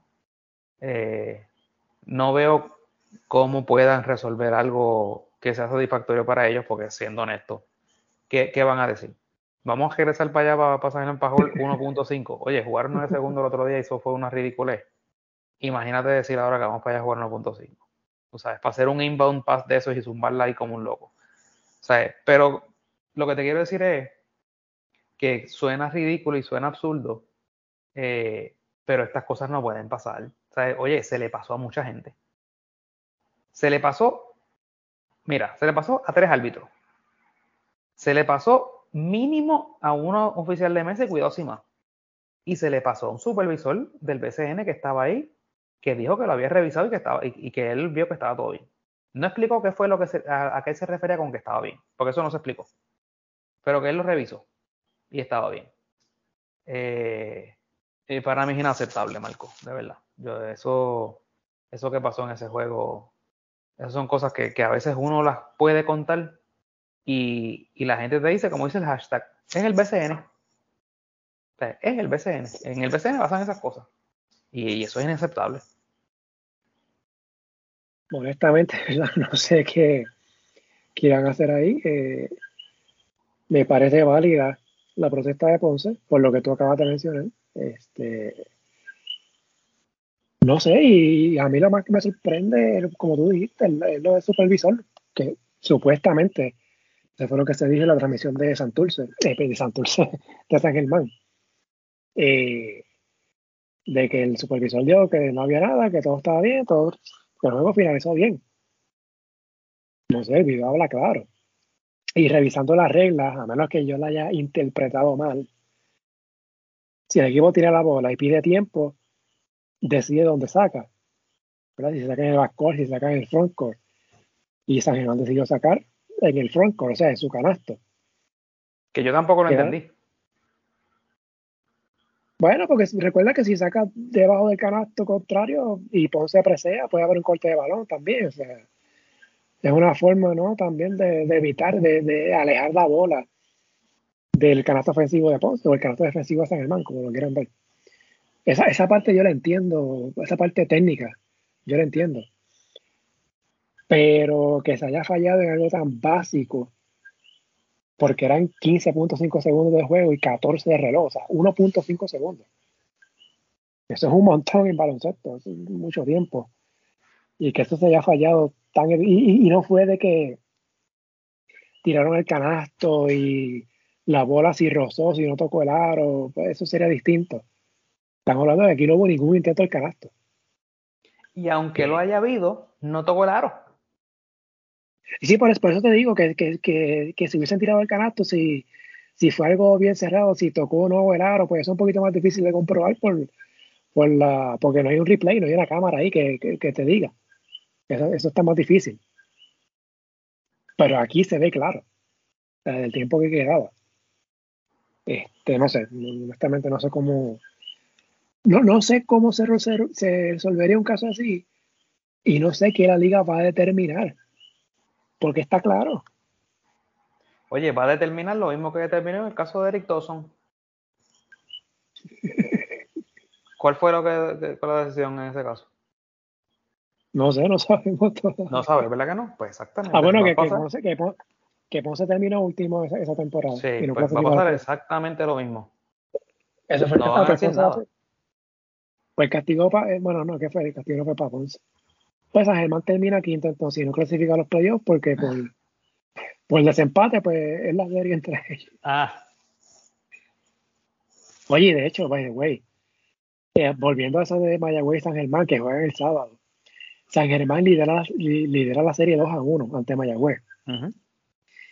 San Germán tiene un más 5 eh, entre, en esos juegos. O sea que si Mayagüez gana ese juego por 5 puntos, empatan 2 a 2 y la diferencia de puntos estará en empate. Entonces, ¿cuál sería, el siguiente, cuál, siguiente, ¿cuál sería el siguiente tiebreaker? Porque en FIBA yo creo que es el total de puntos anotados, una cosa así. Pero no, no, no sé si en BCN aplica lo mismo. Pero nada, no sé. Me imagino que nos enteraremos el último día de la temporada. Tal de la noche. Tal de la noche. Y más o menos, ¿verdad? Eh, yendo al mismo eh, relacionado, ¿no? Eh, la temporada está agotada para terminar el 27 de junio, pero hay dos juegos que están pendientes de resignación, que es lo del luego de un juego de Carolina en Humacao y el de Bayamón y Quebradillas. Y quizás para Humacao y Bayamón esos juegos no sean importantes, pero para Quebradillas y Carolina sí. Eh, sobre todo Carolina está peleando, ¿verdad? Llegar cuarto en su grupo y clasificar directo. O quizás ser retado, no sé. Y en el caso de Quebradilla, está luchando ahí por las posiciones 1, 2 y 3 en su grupo. Me comentaron que ese juego de Humacao y Carolina va a ser el 28 de junio, que eso es martes. Martes 28. El de Payamón Quebradillas, al momento de fecha, por lo menos oficialmente no ha habido publicación de la liga para variar sobre eso. Pero revisando el calendario de los dos equipos, me parece que es imposible acomodarlo en o antes del 27, así que me imagino que será el 28. Y en el caso de Bayamón, Bayamón, como sabemos, su dirigente es el dirigente de la selección nacional. Hay jugadores ahí de selección, en el caso de Javier Mojica Ismael Romero. Carolina, George Condi y Tremont Waters. Y no sé qué pasará. Ah, y quebradilla Philip Wheeler. Yo espero que Philip Wheeler esté en la selección en ese todo. Sea, tomando como base de que todos esos jugadores que mencionaste eh, hagan los 12 y se los lleven. Lo que me estás queriendo decir es que en ese juego de 28 se van entonces esos equipos van a jugar sin esos jugadores. En el caso de, de, Carolina, puede, porque Bayamón ya está clasificado, pero en el caso de Carolina, eh, necesitan de esas dos figuras para ganar un partido de desempate, ¿no? Claro. O provocar el empate en la cuarta posición o asegurar su paso a los playoffs directos. O sea, ese juego es importante para, para Carolina. Y de hecho, quizás también para Humacao. Porque si Humacao pierde ese juego, quizás termina último y tendría el primer pick del año que viene. Allí van. o sea, ese juego es importante. Sí, importante, literalmente hay mucho que se decide ahí, no solamente para esta temporada, sino como estamos mencionando, ¿no? Quizás el sorteo de Jivan Jackson para el futuro de una de las franquicias, ya sea Guayama o Macao, con ese primer pick. O sea, y lo hemos hablado ya tantas veces. Hablamos de los cerrados de calendario, de la ventana FIBA, eh, el lunes 27, cinco juegos, posiblemente ese martes 28 hayan dos juegos. Eh, esa misma semana, el viernes, Puerto Rico juega con Estados Unidos. Yo no sé si el BCN pidió permiso a FIBA o cómo fue la cosa, no sé. Este, pero nada, veremos qué pasa ahí finalmente con eso. Y, y agrego lo que hablamos ahorita, los posibles escenarios de juegos de desempate o juegos de reto cuándo se van a hacer, porque supuestamente la postemporada inicia el 7 de julio, a menos que se le ocurra la maravillosa idea de que el juego de desempate, el juego de play-in, sea el martes 5, el día después del juego de Puerto Rico y México en la ventana. Pues aquí son unos genios para eso. O que atrasen el inicio de la postemporada para entonces jugar este juego, esos juegos adicionales. Pero entonces vas a tener uno o dos equipos aguantados una semana para posiblemente un juego nada más. Sí, sí, sí, no, no. Y, y ya yo tengo que pensar que ya ese itinerario de la postemporada ya está casi set, tú sabes. Eh, y entonces mover eso es, no debe ser muy fácil. No, no, hay, no hay alternativa fácil, es lo, es lo que quiero decir. No, no, no lo Nadie dijo que, que, iba a ser fácil, pero. Pues, eh, cosas que pasan cuando administras eh, una empresa, ¿verdad? Que, que genera actividad económica millonaria y, no te preparas, ¿verdad? Y no, no, tienes, no tienes un plan de acción, porque si tú haces esto con tiempo y, te vas preparando, oye, porque las fechas FIBA están set hace años. No me puedes decir que es que mira, que ese torneo lo pusieron ahí. No. Tú pusiste ese torneo tuyo a que terminara en la puerta de, esa ventana FIBA. Así que eso te la busco. Mira, la, en la puerta no, en la cocina, porque ya, ya es fecha FIBA. correcto, correcto, correcto. Y ya van a jugar martes también. O sea, veremos qué deciden. Y la metal, porque son, como mencionamos, son juegos importantes. Los dos juegos son importantes. definen mucho para la postemporada y para, la, para el sorteo del próximo año también. Y de hecho, ya pueden ir cuadrando la, temporada que viene, fecha de inicio. Porque el año que viene se sabe que hay ventana en febrero. Están los Juegos Centroamericanos y el Caribe de San Salvador, que es en el verano, entre junio y julio. Aunque muy bien se puede hacer un equipo con los jóvenes de universidad y algunos otros veteranos, pero ya sabemos lo que pasó en el 2018 en los Juegos de Barranquilla. Eh, y está el Mundial, si Puerto Rico clasifica, eventualmente. Así que, nada. Si, si, tomaran si lo tomaran en serio y se prepararan con tiempo, pues ya pueden tener una idea de cuándo iniciará el año que viene. Que imagino que la temporada que viene estará empezando como en marzo, después de la ventana de febrero. Pues no, veremos entonces. Eso, Gurita, algo rápido que quería comentarte que se, me olvidó decirte antes de grabar. Ah. El sábado pude hablar con Ángel Rodríguez de Bayamón, que referente a esto de lo vocal que ha sido con el caso de Alex Franklin y este movimiento de los jugadores. Y nada, la, entrevista escrita está en la página en la pintura deportes.blogspot.com y el audio de la entrevista está en el feed del podcast. Y lo pueden buscar. Esto fue reciente, lo subí creo que fue el martes, martes 14 si no me equivoco.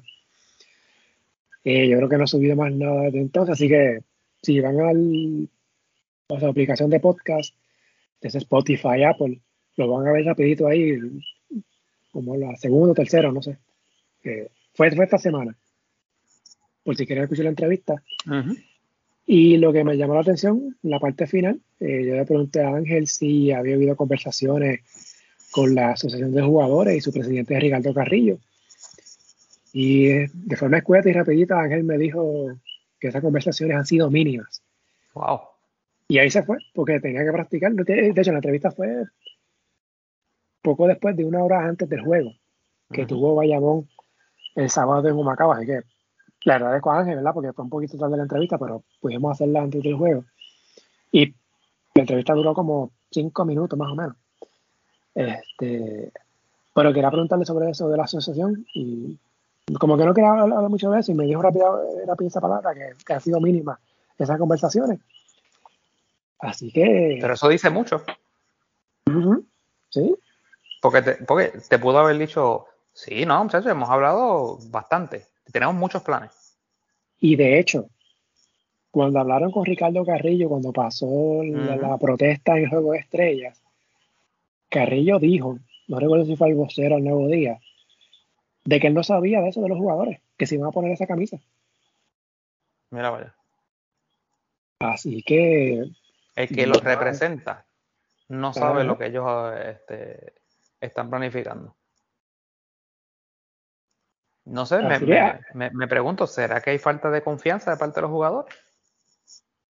No sé. Ahí cualquier respuesta que digamos aquí sería especular, obviamente. Eh, pero me llamó mucho la atención lo que me dijo Ángel. Ángel me pareció bastante sincero en lo que pudimos hablar. Así que él, me, mencionó que empiezan a hablar después que acabe la temporada. Y confía de que hay tiempo suficiente para llegar a acuerdos, que los jugadores están abiertos a negociar. ellos no están buscando reinventar el, reglamento, en hacerlo nuevo, sino quieren cosas justas, lo justo para ellos. ¿Verdad? Y que sea también justo para todo el mundo, para todas las partes. Eh, así que vamos a ver, pero me llamó la atención cuando mencionó que esas conversaciones con la asociación han sido mínimas. Wow creo que aunque el BCN termine en agosto, me imagino que habrá mucho, mucho de qué hablar en los meses de agosto, septiembre, octubre, ¿verdad? Antes de, antes de que acabe el año natural, ¿verdad? 2022. Porque la, todo apunta que la posición de los jugadores es de que quieren hacer esos cambios ya para el próximo año. También mencionó el tope salarial. vamos a ver si lo llevan más allá de Twitter. bueno, ciertamente lo han hecho, ¿no? Este, bueno, una camisa. Bueno, y en el caso de Ángela, me dio la oportunidad de entrevistarlo. Yo busqué, yo, yo, no vi, yo no vi otra entrevista de él sobre el tema, no sé. A lo mejor la hubo no, no, me topé. Eh, pero yo quería hablar con él. Y se lo dije al principio, mira, te voy, a te voy a preguntar de esto, no hay problema. Y dijo, sí, sí. Este, y hablamos, así que nada, porque tenía esas dudas, ¿no? Eh, sobre, eso. Y digo, hay muchas cosas de que hablar, ¿verdad? Pero obviamente me iba a estar media hora hablando con él sobre eso y más con un juego que está a una hora de empezar. Este, pero que es algo que hay que darle seguimiento y estar pendiente en los próximos meses, ¿verdad? Una vez acabe la, la temporada. Así que vamos, vamos, a estar pendientes a eso. Este, algo más, Gurita, que se nos quede. No, yo creo que lo cubrimos todo lo que teníamos planificado para, eh, para, para, comentar. La semana fue de mucha, de mucha noticia e información. Eh, ah, dato curioso, se me olvidó mencionarlo ahorita. Eh, y lo digo como, como curioso jocoso. en la mayoría de las situaciones controversiales de esta temporada, ¿quién ha sido el denominador común, Marco? Mira a ver. ya sé por dónde va. Sí. y el árbitro Jason Díaz. Pues, pero, pero es verdad, ¿no? Es el, del incidente con Thomas Robinson. Es el del incidente con José Juan Barea que le costó dos juegos de suspensión. Y estuvo envuelto en uno de los partidos recientemente también de controversia. No sé si fue el de. Creo que fue el de. no me acuerdo si fue el de Arecibo o el de Mayagüez. No fue el de anoche en San Germán. Eh, así que Yeset está en el hit parade está, como, este ranking. Que ponemos los equipos primero, segundo, y los salamos y después bajan y pierden tres cuatro dos corridos. Así mismo es. Mira, güerita. Esto aquí, como diría, como diría la muñeca, última hora. Cuéntame, ¿qué, ¿qué, estás viendo por ahí? El BSN ajustará el calendario ante la participación de Puerto Rico en el Mundial 3x3 de baloncesto. Espérate, vamos a ver eso. Tres jugadores de San Germán fueron reclamados por la Federación de Baloncesto Local para el certamen mundialista que se efectuará en Bélgica la próxima semana. Esta nota es del nuevo día. ¿Y la misma? Eh, Carlos Rosa. Ok. Dice la nota que el apoderado de San Germán adelantó que su equipo no saldrá a jugar en los últimos cuatro partidos de la fase regular del torneo 2022 del BCN con la plantilla incompleta. Bueno, lo que yo te mencionado ahorita. sería, sería, sería un suicidio, según dijo el, así fue citado el apoderado José Cheo Rivera al Nuevo Día. Eh, aquí también se dice que Pedro González estará al frente del equipo 3x3, que va a estar en Bélgica el equipo viaja el domingo. Que de hecho, eh, ah, bueno, exacto, es el domingo, porque el, juego el de Mayagüez con San Germán, que es un juego importante, es el sábado. Entonces, esos jugadores van a estar disponibles. Exacto, bueno, asumimos que sí. A menos que, a menos que el vuelo sea a las 2 de la mañana. no, pero. El domingo. Eh, mira, aquí dice algo. Aquí dice que el gerente general del seleccionado es Oscar Urrutiner. Yo pensaba que Oscar ya no estaba. Pero Oscar no es el de San Juan, el equipo de San Juan. El sí, del equipo de San Juan. Por eso. Sí, pero ya no estaba con la federación. Digo, no sé. Si acaso yo le escribo después y le pregunto. Eh, deja ver qué más dice aquí en la nota.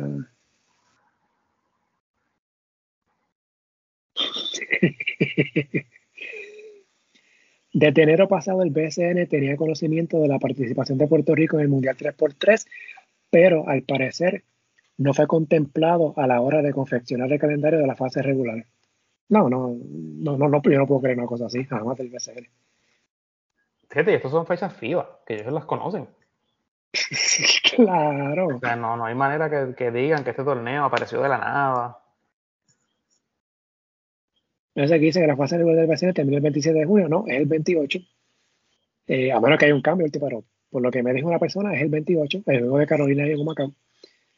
Eh,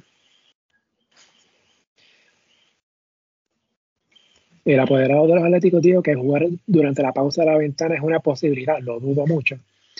Es muy posible que dos jugadores de San Germán que figuran en el listado de 24 no integren el roster final y el roster final para esta ventana, que es Pelacoco y Moni Rodríguez.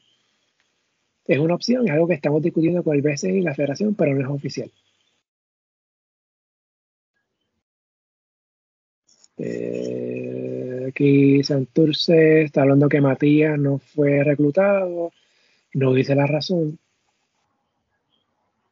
Eh, aquí sí se desconoce si habrá algún ajuste en el calendario final de los cangrejeros. En el caso de. Ah, eh, no entiendo esto. Ah, bueno, están hablando del caso de Jean Clavel que estaría activo en la ventana. Esto me imagino si es que Santurce tuviera, que hicieran algún arreglo de calendario a Santurce por el no tener a Gilberto Clavel. Oh, sí. Eh, y yo que si juegan durante la ventana, pero qué. Bueno. Bueno, pero esa es la que hay, güerita. Para que tú veas. Nosotros ahorita hablando de eso, y sale ahí de la nada. Ay, Dios Está interesante. Se, va a poner bien caliente. El calendario se hace más rapidito. Antes de, Vamos antes de irnos. Vamos a verlo. Eh, buscarlo por aquí rapidito. Ya hablamos que juegan el sábado ante Mayagüez. Y entonces tienen el 21, martes 21, se supone que visiten a Guaynabo. El jueves 23 eh, reciben a San Germán. El sábado 25 visitan a Quebradillas y el lunes 27, Guayama en San Germán. ese es el calendario. Eh, o sea, bueno, esos serían los últimos cuatro juegos de San Germán. Ante Guaynabo, dos con Guayama y uno con Quebradilla. Mm. Sí, mira eso, los dos juegos con Guayama son en San Germán. De verdad que hizo este calendario por las patas.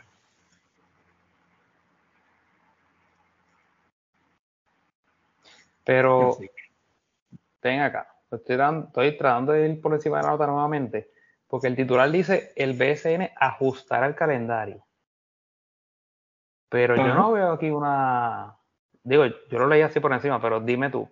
Yo no veo alguna expresión de nadie de la liga, ni de Solani ni de Dalmau diciendo sí, vamos a. Me, me la robaste, eso mismo iba. Sí. bueno, lo que pasa es que el titular, cuando tú lo lees, tú dices, ah, mira, el BCN va a cambiar, pero yo no veo nada que diga eh, que en efecto la liga está notificando, mira, sí, vamos a cambiar porque San Germán tiene tres jugadores fuera, o sea, eh, porque en todo caso lo que tiene el titular tiene que decir, San Germán no jugará eh, los partidos mientras no tenga sus jugadores que están en el 3 3 Eso es lo que dice el titular. O sea, tú me quieres decir a mí que Guayama, que está prácticamente eliminado, tendría que esperar una semana, dos semanas para jugar esos dos partidos con San Germán. Como esos gastos. Exacto, como equipo eliminado. Sí, porque entonces lo que va a pasar es que van a, van a soltar sus refuerzos y van a jugar con, con, los jugadores del banco. O sea que básicamente entonces es una burla a la competencia. Ay, señor. De verdad es el BCN esta liga de verdad que. Ya, ya, llámate a Jonathan para que me digas si una liga profesional de verdad pasa esto. Es correcto. Si tú dijeras al señor Lebron. Si, si, tú me dijeras que la semana pasada fue que anunciaron el Mundial 3x3, que FIBA lo anunció, pues. Pero, caramba. Caramba. es improvisación tras improvisación, es increíble. Y mira, mira que te lo dije varias veces. Y no es por quitarme golpes de pecho, pero no, te lo mencioné un montón de veces. Lo dijiste, sí, es verdad. Muchas veces. Y ponte, ponte que esto pase. Son cuatro, cuiditas, son cuatro juegos. Cuatro partidos. Vamos a partir de la premisa de que jueguen después de la ventana. Porque es que no pueden jugar antes. La liga termina el 28. O sea, va a jugar el 29. San Germán y Guayama van, a jugar el, primero de julio. con Puerto Rico jugando en la ventana. Imagínate. O el 4 de julio. O sábado y domingo, no sé. Difícil, o sea, estás atrasando el inicio de la postemporada, que supuestamente está pautada para terminar lo más tarde, el 29 de agosto. El 25 está la otra ventana, el 25 de agosto. Ay, Dios, pa. mira para allá. O sea que por tratar de resolver una vas a dañar otra. Esto me recuerda al 2018, cuando pasó el revolú este de los centroamericanos y del Caribe de Barranquilla que finalmente hubo que parar el BCN, pues hubo que llevar la selección para allá, Comité Olímpico se metió, bla, bla, bla. Y eso provocó eventualmente que hubiera un parón en la propia final Bayamón agresivo de ese año. ¿Te acuerdas de eso? Sí.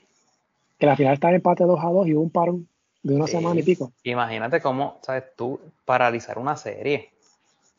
No, no, no, no. La verdad que es que. Oye, y hay algo que tú mencionas a cada rato: mm. que Puerto Rico no se preparó para las ventanas. Y le podemos añadir el BCN tampoco. O sea, no, no, no, no han tenido una planificación coherente. No, no, no. Pero después dicen que nosotros lo que hacemos es criticar nada más.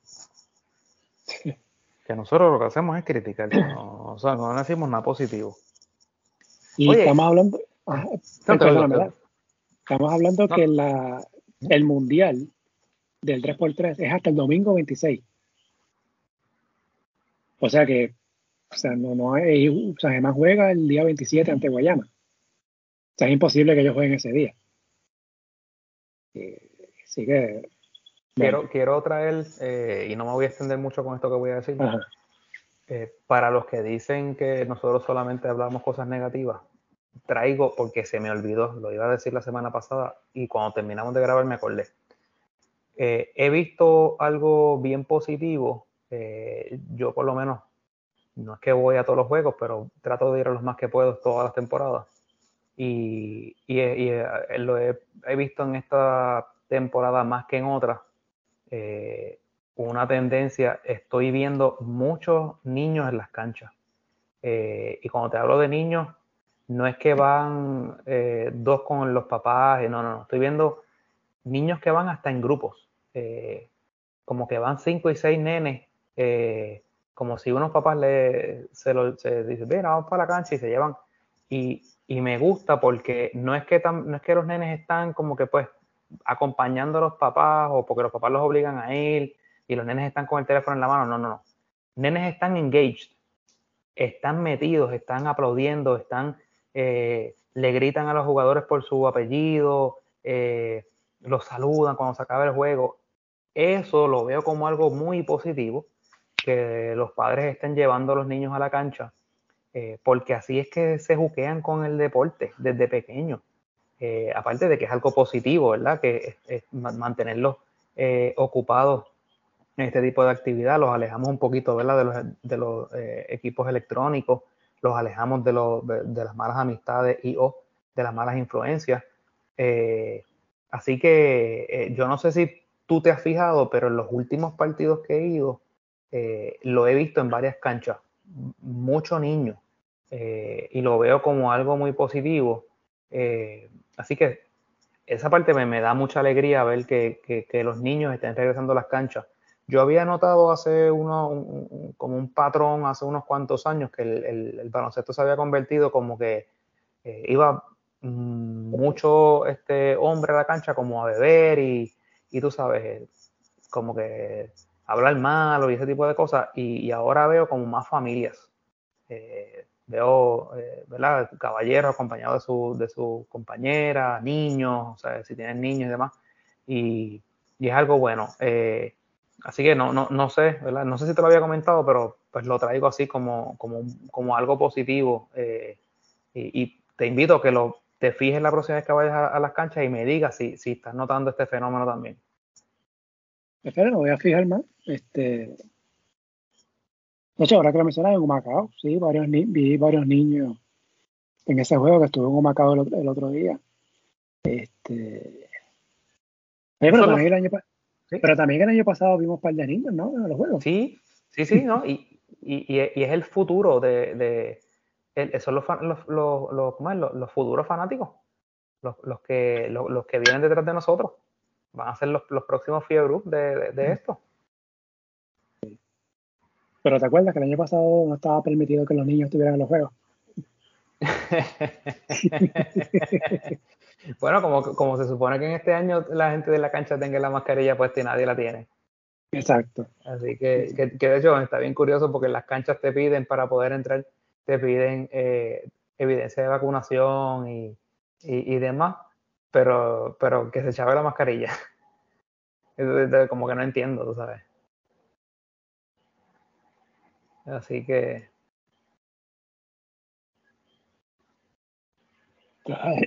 Ay, ay, ay.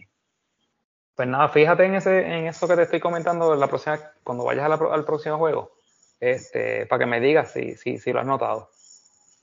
Bueno, no, ya en serio, voy a estar pendiente. Sí, sí. Voy a, voy a echarle un ojo a eso. Ok. Oye, pues estamos güeyita, ¿verdad? Sí, sí. Oye, últimamente este, nos estamos extendiendo un poquito de más de lo que se supone que. Eh, es difícil, es difícil este, en tema libre, ¿verdad? Eh, uno, uno, siempre hay comentarios y siempre se, se le ocurren a uno cosas eh, sobre la marcha. Este, agraciadamente esto no tiene un tiempo límite porque sería bien difícil meter todo esto, encajonarlo en una hora. Sí. Oye, pensando ya acá, si pasa eso de San Germán y, no juega, y no juega esos partidos, te me estás queriendo decir a mí que yo voy a tener que seguir haciendo este ranking más semanas. sí, luego ya porque llega el 28 para te lo van te van a extender el ranking que de hecho es un dolor de cabeza porque tú tienes que estar mirando eh, strength of schedule las victorias contra qué equipos fueron sí. no, no, esto no es tan fácil como como la gente piensa grita, hay que hacer una reunión urgente en Mozadela para entonces... Y le pasamos la factura aquí en la federación. Sí. No, al BCN, al BCN, porque esto es del BCN. Este, a ver qué hacemos con el ranking de la última semana. O le, o le damos una pausa hasta que esa semana termine. Ay, mi madre. Sí, porque la verdad es que el, ranking estaría incompleto. Sí. ¿Eh? wow. Nada, vamos, a ver. Pero, como tú mencionaste, este, aquí la liga no ha dicho nada, para variar. Está aquí hablando San Germán por su lado. Y porque un periodista le preguntó. Pues no es como que también. no, no, no, no, no, es como que ellos dijeron, mira, no voy a jugar. ¿Qué le preguntaron? Sí. Mira, para la semana que viene vamos a intentar eh, tener un invitado este, vamos a ver si se nos da. Vamos a ver. Vamos a hacer los contactos esta semana y vamos a tener uno esta semana, pero no se pudo por compromisos del, invitado. Pero quedó conmigo para entonces a ver si para después podemos, podemos cuadrar. Porque un tema bien interesante de que, que tiene que ver con BCN, obviamente. Eh, y, queremos tener a las personas. Estamos tratando de traer invitados que, que traigan unas perspectivas distintas y, y unos temas, ¿verdad? Eh, no, no, no, tan comunes, ¿verdad? Eh, así que vamos a ver si, si, se nos dan esas futuras entrevistas que tenemos eh, planificadas. Así que pues nada, vamos a hacer contacto en estos días para ir cuadrando a ver si se nos da para la, la semana que viene, porque como Grita mencionó al principio, ¿verdad? Esto, aunque el ranking termine en la serie regular, obviamente vamos a seguir durante los playoffs hasta que haya un campeón. Y la idea puede tener, si se puede, la medida que se pueda, tener invitados, no toda la semana, pero tratar de que haya por lo menos una que otra semana tengamos a alguien aquí para curarnos hablando de, de baloncesto y de BCN. Eso es así. Pues estamos entonces, güerita. Estamos, mucha, mucha suerte ahora eh, editando esta longa. Nada, te rapidito, que quedó bien. Tenemos musiquitilla y nos vamos. bueno, pues hasta la próxima semana. Nada, hasta la próxima.